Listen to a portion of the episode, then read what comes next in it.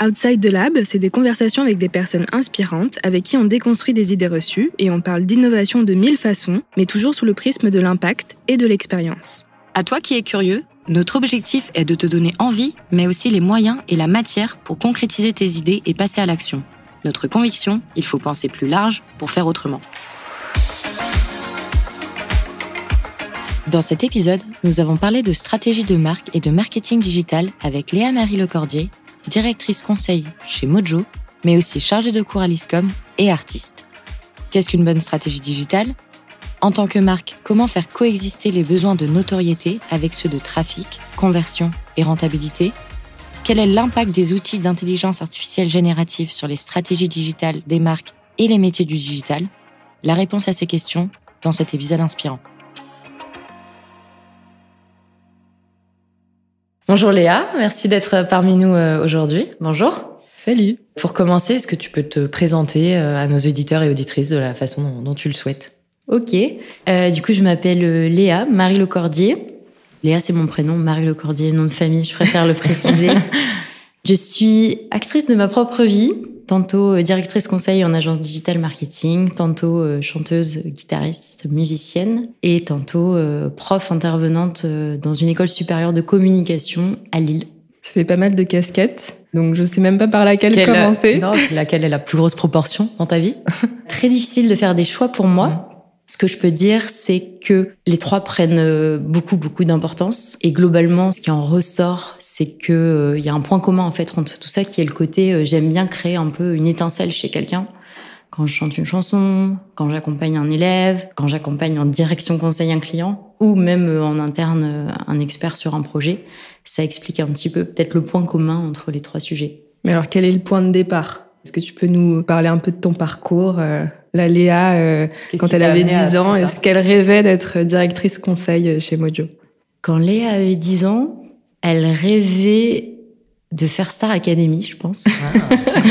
Comme à peu près toutes les jeunes filles de 10 ans qui ont connu Star Academy. Ouais, ça a bien évolué quand même ensuite, parce qu'on découvre un petit peu ce que c'est l'univers médiatique du coup, Exactement. ce qui t'amène un petit peu à la communication. Et du coup, euh, par effet de bord, en fait, tout ce qui est aussi marketing au sens large.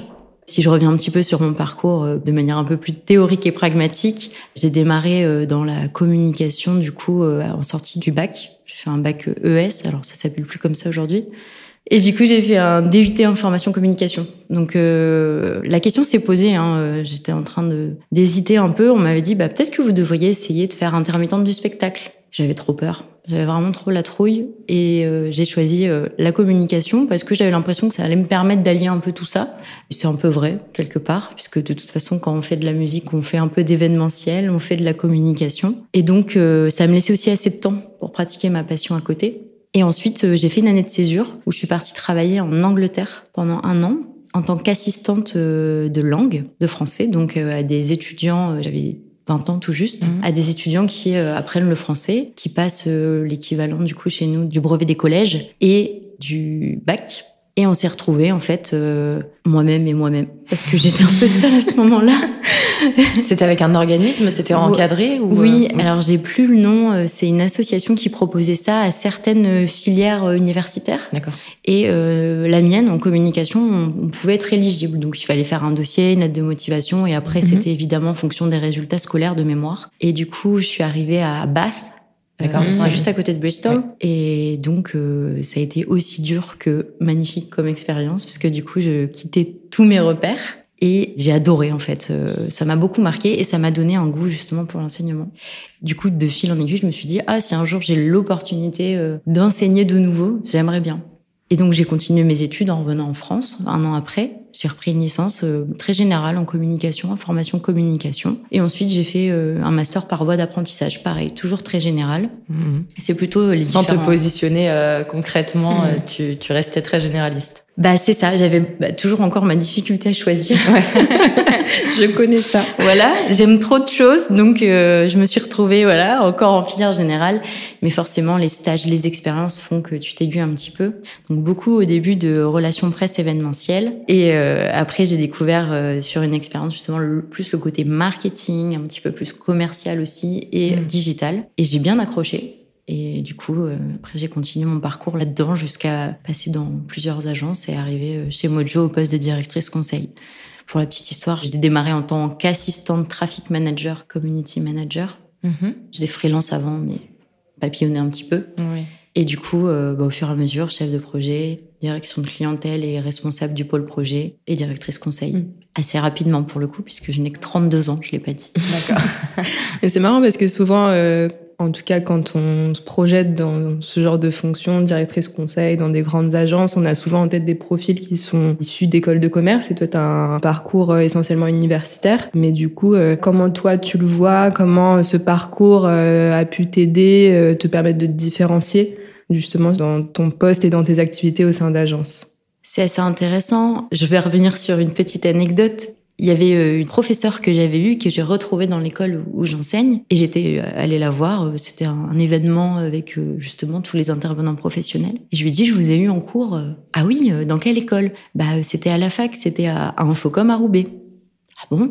D'accord, bah je me souviens plus de vous. je dis oui, bah je me doute, vous devez en voir passer pas mal. Puis elle me dit mais tu travailles où aujourd'hui du coup? Euh, Je dis bah je suis en agence digitale. Ah ouais? Bah c'est hyper étonnant parce que ben c'est très rare, ce type, ouais, très rare ce type de profil euh, qui arrive en, agence. Du coup, moi, ça m'a un peu étonnée. Je me suis, je m'étais jamais vraiment posé la question. Et en réfléchissant un petit peu, c'est vrai que si on remonte aussi un petit peu en arrière, je sais que j'ai des postes qui m'avaient été refusés parce que j'avais un profil universitaire, en fait. Et comment toi, t'as réussi à en faire une force? Oui, alors j'ai mis du temps à mettre le doigt dessus parce que c'est vrai quand on sort de la fac, on a un bagage plutôt théorique de réflexion. Et aujourd'hui, je sens l'apport que ça a dans mon métier, dans le sens où ça me permet justement euh, d'apporter un regard un peu nouveau sur les choses, d'arriver à détacher ma pensée un peu euh, culturelle euh, principale qui fait que je suis ce que je suis, pour essayer de me décentrer et de prendre un autre point de vue et justement, euh, je pense que le côté créatif que je peux avoir, que ce soit dans la musique ou dans mon métier, ou même dans ce que je mets en, dans le cadre de mes cours en pédagogie, vient peut-être aussi de là. Parce que j'ai eu des professeurs qui m'ont appris à beaucoup critiquer les choses. Ouais. Quel est euh, justement l'impact de l'expérience que tu as dans ton métier, dans le secteur dans lequel tu évolues, la communication, le marketing, et la formation que tu as eue à la fac? Comment euh, maintenant tu le dégages en tant que toi, enseignante? Qu'est-ce que ça t'a appris maintenant, euh, tout ce parcours déjà? T'as que 32 ans, mais tu as quand même un lourd bagage. Quel est l'impact sur ton enseignement, en fait, à la fac ou à l'école? Qu'est-ce que tu essaies de faire différemment par mm. rapport à ce que toi, t'as reçu grâce à ton expérience maintenant euh, sur le terrain, on va dire? Ouais, c'est très juste. Quand j'étais à la fac, c'est vrai que bah, on écoutait un professeur. Des fois, il y avait un petit peu de conversation, mais c'était quand même assez rare. C'était très descendant. Et c'était une grosse frustration pour moi, dans le sens où je suis quelqu'un dans l'action. Et les élèves, ce que j'ai voulu leur transmettre, c'est ce que j'aurais voulu avoir. Et je me suis dit, ce que j'aime bien me faire vivre et vivre, c'est des expériences. Mhm. Donc, comment je peux transformer mon cours pour qu'ils vivent des expériences qui s'intéressent au sujet et que surtout le sujet aussi ait une légitimité pour eux?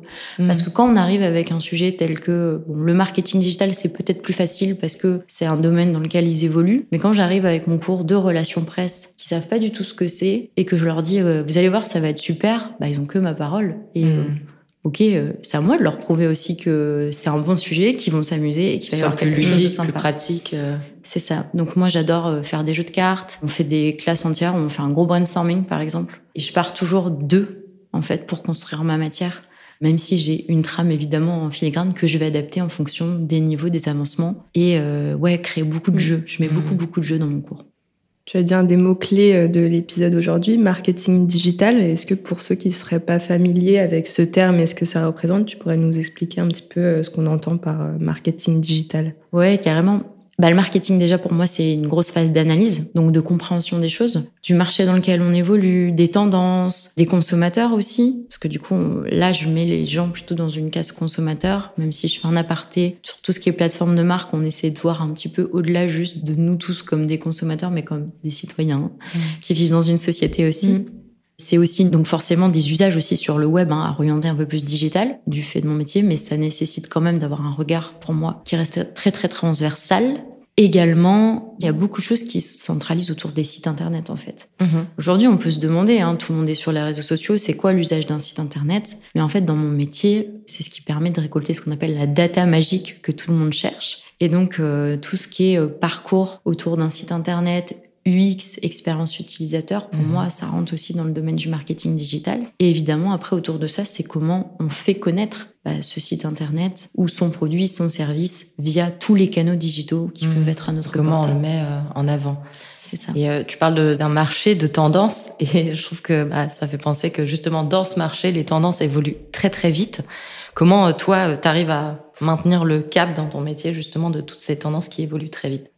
Je dirais qu'il y a de la curiosité déjà de base. Si tu n'es pas curieux, tu perds le fil très vite. Il faut avoir toujours envie d'aller un petit peu plus loin, ce qui est inhérent à ma personnalité. Donc j'ai peut-être cette chance. Ce qui fait que je suis très en vieille, très curieuse et je fais aussi beaucoup de passerelles. J'ai trois casquettes, mais c'est pas siloté en fait. Ça me permet de faire des liens Mhm. et justement de me dire tiens, j'ai vu ça dans la musique. Ah, comment je pourrais l'appliquer dans mon métier? Ah, comment je pourrais l'appliquer en cours avec mes étudiants Et en fait, ça permet toujours de créer davantage. Donc il y a ça. J'ai de la matière première directe parce que je côtoie beaucoup de gens. Donc ça, c'est vraiment super. Je côtoie plein de clients, je côtoie plein d'experts en interne, je côtoie du coup des étudiants, je côtoie des musiciens. Donc je récupère vraiment beaucoup de veille euh, de cette manière-là. Et également, j'utilise beaucoup d'outils euh, très classiques du marketing digital. Je suis abonnée à des newsletters. J'ai même créé un profil Instagram dédié, privé, pour suivre euh, l'actualité euh, de mes clients, leur secteur, leur marché, et également euh, tout ce qui peut être inhérent euh, au digital et aux évolutions du Mm. digital. Et concrètement, en quoi consiste ton métier de directrice? Conseil Ça peut être assez nébuleux, surtout Mmh, quand on n'évolue pas d'emblée dans les secteurs du conseil ou alors du marketing digital. Oui, mais c'est euh, assez nébuleux parce que c'est compliqué d'expliquer euh, beaucoup de matières abstraites en fait qu'on gère au quotidien, même s'il y a quand même des choses très pragmatiques. Mais peut-être quelle est ta mission Ouais, L'objectif, euh, qu'est-ce que c'est l'objectif et euh, concrètement au quotidien, euh, quelles sont les différentes tâches, actions que tu peux être amené à réaliser euh, au sein du coup de Mojo ou alors euh, auprès de tes clients? Oui, en fait notre point de départ c'est le brief. Le client il va avoir un problème, on va l'écouter, on va essayer euh, de challenger ce brief. Parce que des fois, il faut faire un effet miroir à la personne et la faire creuser et peut-être qu'en fait le problème qu'elle pose c'est pas le bon. Donc déjà des fois on reformule le problème Ça, c'est plutôt l'aspect conseil, du coup. C'est ouais, c'est Ouais. vraiment du l'aspect conseil pour le coup du métier. Évidemment, il y a aussi beaucoup de relationnels clients. hein. Oui, je passe beaucoup ouais. de temps avec les clients. Mais du coup, sur l'aspect conseil pur, euh, il y a cette première phase qui est vraiment inhérente. C'est mon point de départ en fait quand je rencontre une, une personne. Donc beaucoup d'écoute. Une fois qu'il y a ça et qu'on est à peu près d'accord sur le cadre qu'on a posé, c'est de se dire ok, maintenant c'est quoi le plan d'action qu'on va écrire? Mmh. Donc souvent, ça peut se faire sous la forme de workshop, ou on peut le faire aussi juste, euh, comment dire, euh, nous, de notre côté, en réflexion agence, et faire ce qu'on appelle une recommandation stratégique en fonction des objectifs du client, ce qu'on lui propose de mettre en place. Là, il y a un peu des échanges, et ensuite, hop, on va opérer de manière opérationnelle. Là, on va développer une armée mojo, et puis on va mettre les bons éléments aux bons endroits pour justement mettre en œuvre, mais vraiment concrètement et de manière pragmatique, ce qu'on s'est dit, ce qu'on a Mhm. défini. Donc c'est vraiment euh, relié quand on parlait d'expérience, de parcours utilisateur et d'image de marque. Il y a vraiment un lien justement entre l'image de marque et la conversion, le trafic des utilisateurs Mm. qui vont passer en fait euh, sur euh. Donc le marketing que toi, que chez Mojo tu opères, c'est ça, c'est de l'image de marque et du trafic. Oui, c'est vrai que si je relis avec la question précédente, en fait, tu as un peu trois prismes. Tu as le marché avec les concurrents. Il y a l'ADN de l'entreprise qui a des valeurs, qui a des convictions, qui anime en fait les gens qui travaillent dans cette entreprise. L'image de marque. hein. L'image de marque, on peut le résumer comme ça. Et tu as le côté utilisateur qu'il faut pas oublier, qui ont aussi des valeurs, des manières d'agir, des attentes, des freins. Et donc du coup, l'idée c'est que on va essayer de relier ces trois prismes qui paraissent là justement complètement euh, différents et de se dire mais comment on va faire euh, si moi je suis en train de vendre ça et que les attentes sont là ben, le but, c'est justement de trouver le point de jonction entre ces trois éléments pour euh, trouver ce qu'on appelle un peu l'opportunité stratégique qui va permettre de guider et dérouler une feuille de route. Mm. Mais en effet, pour faire de la conversion, qui est quand même très inhérent à mon métier chez Mojo, eh ben, il faut pas qu'on se prive de cette partie en amont qui est la notoriété, l'image, les valeurs. C'est ça qui va ouais. faire la Faut confiance pas en faire fait un aussi. standard en Mm. fait de ce qu'on peut voir chez tout le monde. Il faut garder cet ADN pur. Oui, et ben c'est surtout si on est trop utilisateur centrique, ce qui est très important. Hein. Mais du coup, on peut trop s'orienter dans le côté utilisateur et on oublie son ADN. Donc il faut qu'on arrive à trouver aussi le bon juste milieu entre les deux. En tout cas, c'est mon point de vue. Intéressant. Et, et concrètement, comment on y arrive? Parce que là, on est euh, très théorique. Est-ce que tu aurais un exemple à nous partager voilà, de comment réconcilier finalement l'image de marque avec euh, une stratégie qui a pour objectif la conversion et, in fine, la rentabilité? Alors j'ai un exemple, une amorce de réflexion, mais juste pour illustrer un petit peu. Je travaille actuellement sur un projet de seconde main. Et donc, justement, on est à l'amorce du projet. C'est un projet qui va se lancer. Et donc, du coup, bah, j'ai fait ma petite phase d'analyse. Je suis allée voir un peu, euh, OK, qu'est-ce qui se fait sur le marché de la seconde main? C'est en plein boom en ce moment. Qu'est-ce qui se passe euh, côté euh, frein utilisateur? Mhm. Parce que du coup, c'est partir des freins qu'on crée des choses. Et surtout, j'ai voulu identifier avec pas mal d'interviews euh, des porteurs de projets, qu'est-ce qu'ils avaient envie de faire ce projet C'était quoi un petit peu leur valeur, l'ADN Et euh, je vais partir d'une idée reçue. J'ai lu beaucoup que euh, les gens étaient frileux par rapport à la seconde main, même le reconditionner, parce que c'était des produits usés, déjà utilisés, donc moins pérennes pour eux dans Mhm. leur usage. Et j'ai réfléchi à cette question, je me suis juste dit, comment on peut changer cette perception? Et si on écoute plutôt le marché et qu'on écoute tout ce qui est écologique, si on parle d'avenir et euh, de la planète dans 100, 50 ans, 100 ans, à un moment, les matières premières, Ouais. elles se raréfient parce qu'il y a des matières qui ne se renouvellent pas. Donc potentiellement, il y a des objets qui n'existeront plus. Mm. Alors je parle peut-être à horizon très lointain. Et du coup, plutôt que voir les objets de seconde main comme quelque chose d'usé, pourquoi on ne le verrait pas plutôt comme des trésors?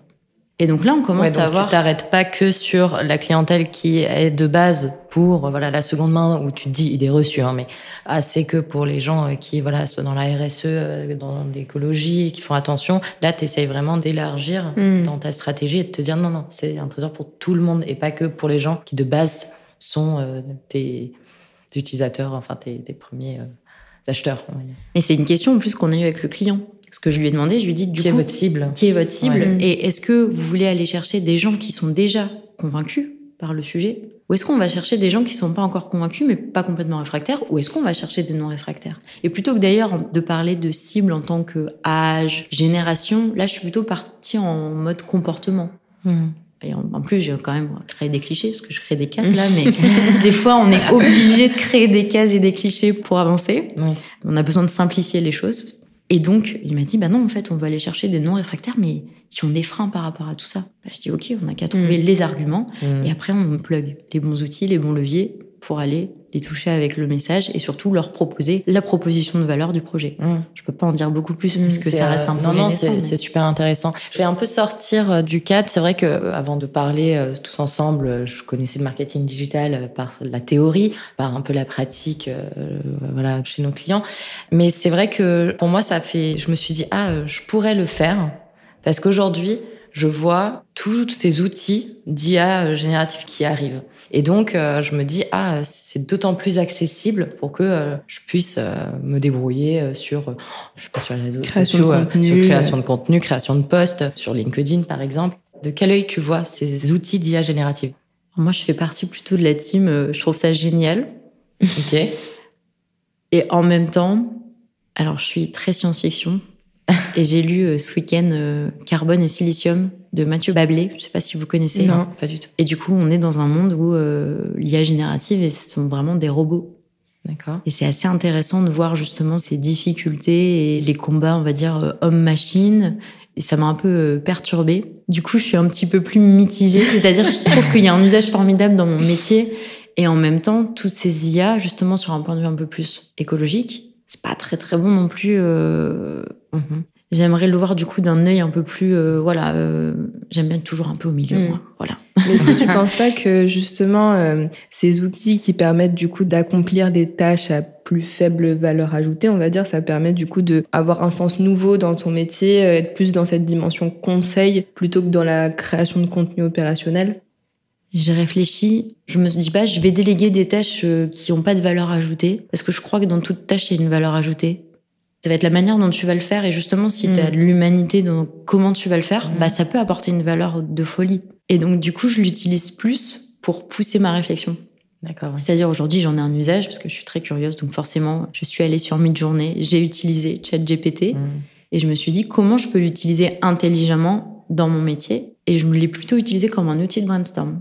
Et donc maintenant, je l'utilise plutôt pour me dire comment, en phase de brainstorming, ça me permet de gagner un petit peu de temps et d'aller un peu plus vite pour justement peut-être proposer plus d'idées différentes, arriver à avoir plus d'angles différents plutôt que juste déléguer des tâches que je trouve qui n'ont pas de valeur Ouais. ajoutée. Donc c'est pas mal d'efficacité et ou euh, de l'opposition à de l'idée pour euh, même toi te challenger sur une idée que tu avais de base.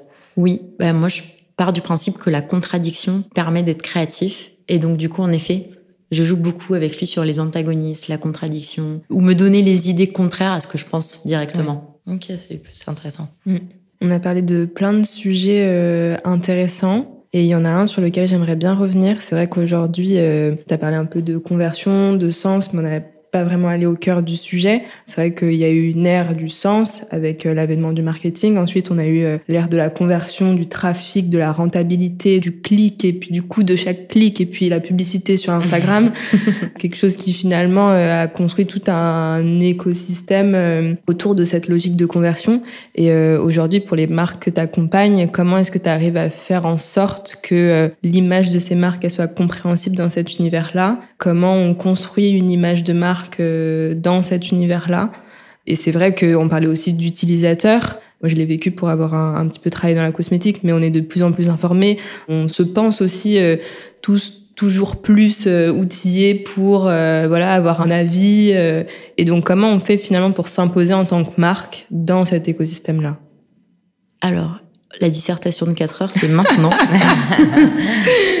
Go c'est de plus en plus compliqué. En mm. tout cas, ça se complexifie euh, énormément car euh, tout s'accélère, l'attention diminue mm. et du coup, euh, c'est compliqué, compliqué de faire émerger une marque. C'est pour ça que je repars toujours de mon prisme en fait, comment on arrive justement à relier le marché, le client et l'ADN de marque. Et ensuite, c'est surtout de la même manière.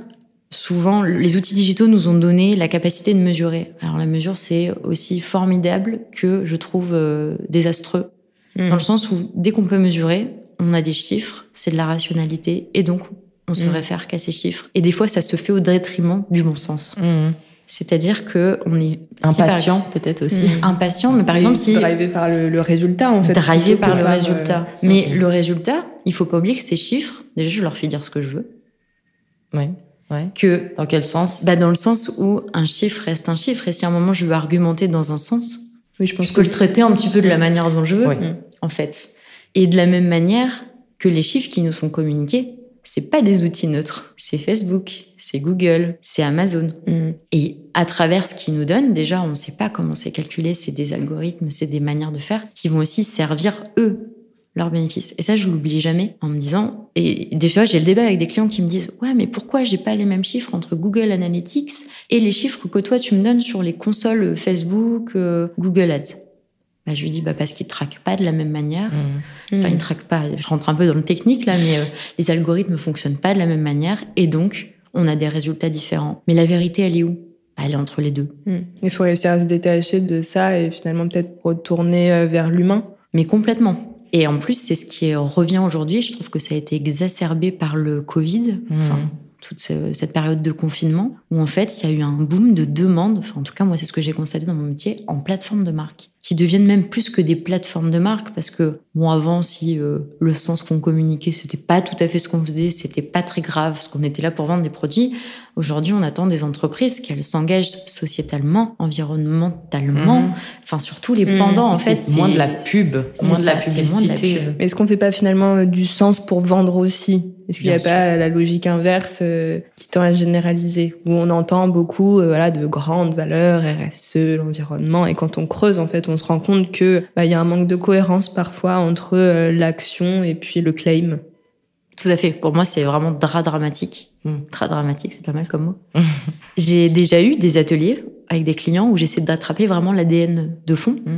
Et euh, je leur demande du coup de me dire, OK, si on devait donner des caractéristiques euh, bah, au produit, service ou à la marque, ça serait quoi? Puis ils me donnent des choses et puis euh, après ils me font, ah non, non, mais ça fait pas rêver, hein. faut pas dire ça. Je dis, attendez. Je dis, moi, je suis pas là pour créer un truc pour vendre du rêve. Hmm. Je suis là pour vendre du réel. Donc, si vous travaillez avec moi, on n'est pas là pour sexiser les choses. On est là pour apporter de l'authenticité. Et être euh, sûr de nous. Exactement. Et de toute façon, c'est ce que les gens attendent aujourd'hui aussi. Mm. Mais dans ton métier, justement, comment tu abordes avec tes clients cette euh, idée un peu reçue, justement, que le succès d'une communication, tout un parcours marketing, c'est le nombre de clics, le nombre d'achats. Euh, comment tu abordes ça avec mm. tes clients? Comment tu leur expliques Comment tu quantifies la réussite finalement de ce que toi tu délivres, donc l'accompagnement, le conseil? Si on revient au KPI, alors j'y travaille, c'est vrai que j'ai pas dit, mais agence communication créative. Mmh. Là, je suis plutôt agence acquisition, donc on me challenge sur des chiffres. Mmh.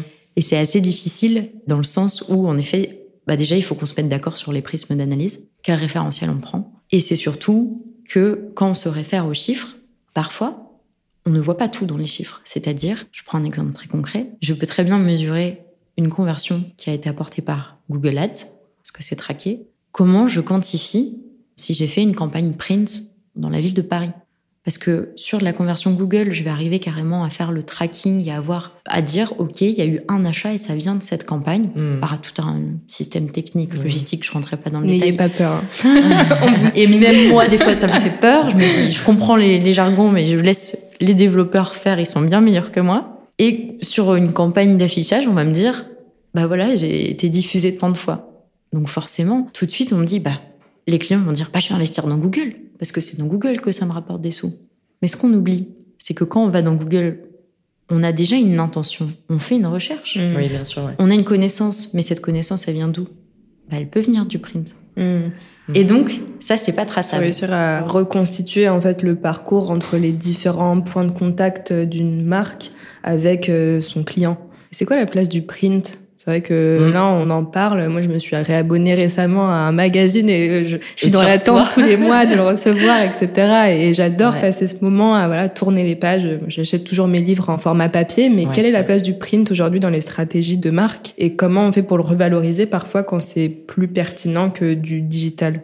En fait, les marques ont quand même la problématique et commencent à prendre conscience du côté omnicanal. Donc forcément, omnicanal, ça veut dire tous les points de touche. Hmm. Et donc, où la partie un petit peu, on va dire, print et presse, pour le revaloriser, à mon avis, c'est d'abord un gros travail de, euh, de mon côté, hein, de pédagogie, évidemment, pour expliquer euh, bah, les liens qu'il peut avoir et dire qu'une bonne stratégie, finalement, ça va être la complémentarité entre Mhm. différents leviers. On peut mettre d'ailleurs en, en place aussi tout ce qui est, euh, faut pas oublier ces outils traditionnels euh, de sondage, de panel d'études, etc., qui peuvent permettre de voir aussi euh, la Mhm. portée d'une campagne print. Et donc, du coup, par rapport euh, à ce sujet, quelle place En fait, je pense que la place, elle est toujours là. Elle est toujours présente. On a des campagnes d'affichage et je vais donner un exemple très concret. Je travaille pour la marque Rouge-Gorge, lingerie. Mhm. Et l'année dernière, il y a une période qui est très forte, qui est la saison du bain. D'ailleurs, on, on est dedans, même s'il faisait moche, donc euh, personne n'avait envie d'acheter du maillot de bain. D'ailleurs, il fait beau. il faut y aller, c'est maintenant. Et en fait, Calzedonia, l'année dernière, a sorti une campagne, mais tout le monde l'a vue. Elle était sur tous les abris de bus, dans toutes les grandes villes de France. Et évidemment, si on regarde certainement en termes de points de notoriété, bim, ça a augmenté Mm. un petit peu pour eux, c'est sûr. Ils ont été hyper présents. Et donc, elle reste importante, je crois. Hmm. Et on n'a pas cité beaucoup de noms euh, dans cet épisode, mais est-ce qu'il y a une marque voilà, qui t'inspire, avec qui tu travailles ou pas du tout, mais qui t'inspire par euh, le sens qu'elle donne euh, et qu'elle véhicule euh, dans son image? Oui, il y a une marque qui est My Little Paris. C'est vrai que je la mentionne souvent. Alors, c'est My Little Paris, c'est un peu un groupe maintenant, ils ont plein de choses. Et dedans, ils ont Traverse, qui s'appelle l'école de la créativité. Je connais pas Je du connais tout. Pas du tout non plus. Eh ben, c'est assez récent, ça fait peut-être deux ans que ça existe. Et honnêtement, j'adore l'état d'esprit.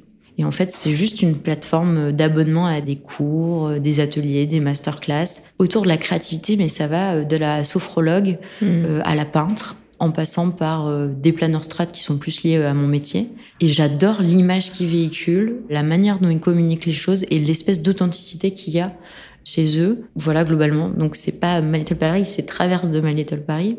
Enfin, je pense qu'en plus, ils ont ils essaient de distinguer de marques. Et euh, je trouve ça formidable, en fait. Avant de clôturer l'épisode, euh, nos deux questions euh, signature. La première, que veut dire pour toi penser plus large et faire autrement? En fait, je me dis toujours penser plus large quand on est dans son prisme, en fait, et qu'on est dans justement son côté.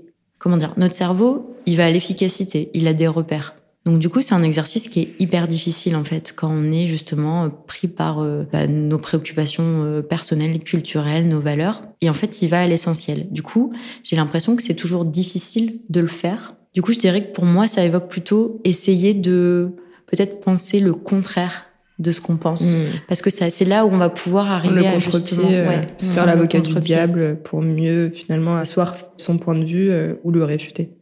Le réfuter et surtout c'est peut-être ça qui va permettre d'ouvrir pour faire aussi le pas de côté, juste pas forcément rester Mhm. bloqué sur noir blanc, Ouais. mais à rajouter du gris et à rajouter du violet et arriver à ouvrir son état d'esprit. Et donc du coup c'est déjà une démarche qui fait que tu fais autrement. Contradiction, créativité, euh, ce que tu évoquais Oui. tout à l'heure, ouais, c'est Genre peut-être un peu de l'innovation, mais Non, ouais, euh, c'est vrai qu'on retouche là au domaine de la créativité. Et euh, du coup, deuxième petite question. Chante une chanson, s'il te plaît. je, plaisante. Je plaisante. Est-ce qu'il y a une idée reçue que tu aimerais déconstruire aujourd'hui, que ce soit dans ta vie professionnelle, personnelle, en tant qu'artiste? Il y en a beaucoup. bon, tu peux en donner deux. Allez, le petit joker. Je vais en donner une dans deux. Mhm. Du coup, c'est ce que je voudrais reconstruire. Mm. D'accord. L'expérience n'a pas d'âge ou le talent n'a pas d'âge.